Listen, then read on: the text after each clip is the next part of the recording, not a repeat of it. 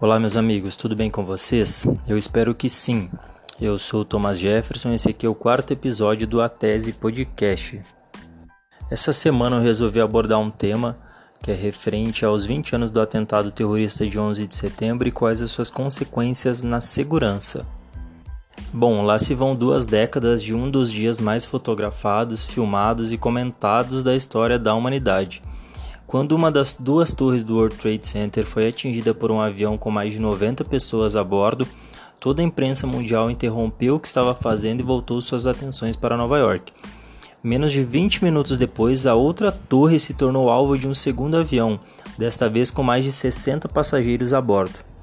Eu creio que quem nasceu nos anos 80 ou 90 deve lembrar do que estavam fazendo no dia. Particularmente, eu lembro que estava voltando da escola assistindo a extinta TV Globinho quando o desenho foi interrompido pela famosa vinheta do plantão da Globo. Na verdade, eu acho que em qualquer lugar do mundo onde estivesse uma TV ligada, haveria uma reunião de pessoas intrigadas e tentando entender o que estava acontecendo.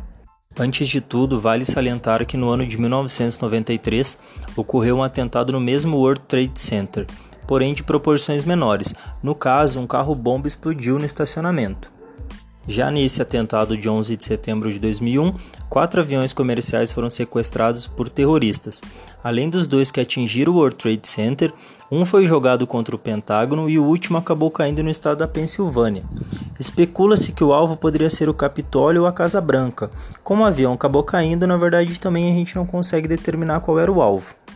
As consequências militares do atentado são bastante conhecidas. A Al-Qaeda assumiu a autoria e no mês seguinte os Estados Unidos invadiram o Afeganistão, capturando então o responsável Osama Bin Laden. Já na questão da segurança, uma série de leis foram aprovadas na chamada Guerra ao Terror.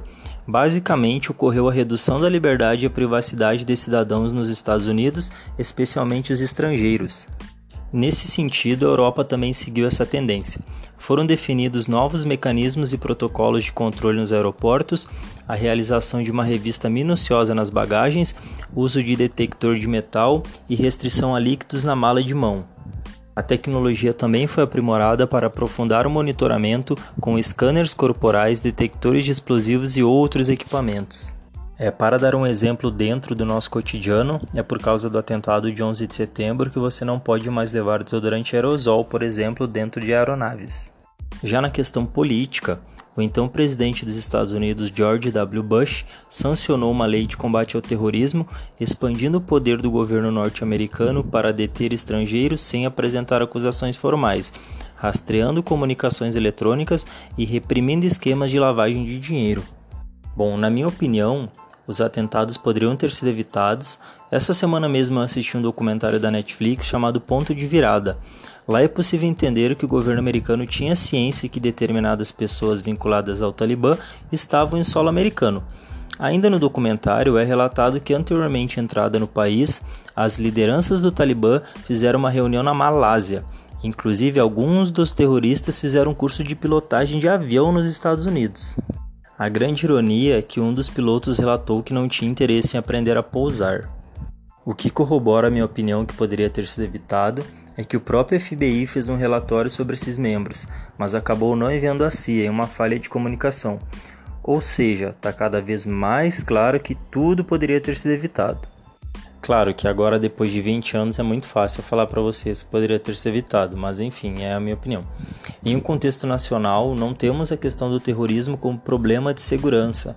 Eu lembro que em 2016, antes das Olimpíadas do Rio, 10 pessoas foram presas e condenadas pelo crime de terrorismo. Desde então, não lembro de nenhum outro episódio. Bom, vale salientar que a Lei nº 13.260, de 16 de março de 2016, ela regulamenta e disciplina o terrorismo, tratando de disposições investigatórias e processuais e reformulando o conceito de organização terrorista. Bom, eu creio que uma tragédia dessa proporção deve servir para aprendermos e corrigirmos os erros cometidos. Beleza? Eu vou ficar por aqui com esse episódio, espero que vocês tenham gostado. É, quem puder curtir o perfil lá no Spotify eu agradeço bastante. Fiquem com Deus até segunda-feira que vem. Ah, pessoal, só para lembrar, tá? O nome do documentário é Ponto de Virada e ele está disponível na Netflix, beleza? Fiquem com Deus agora sim até segunda-feira que vem.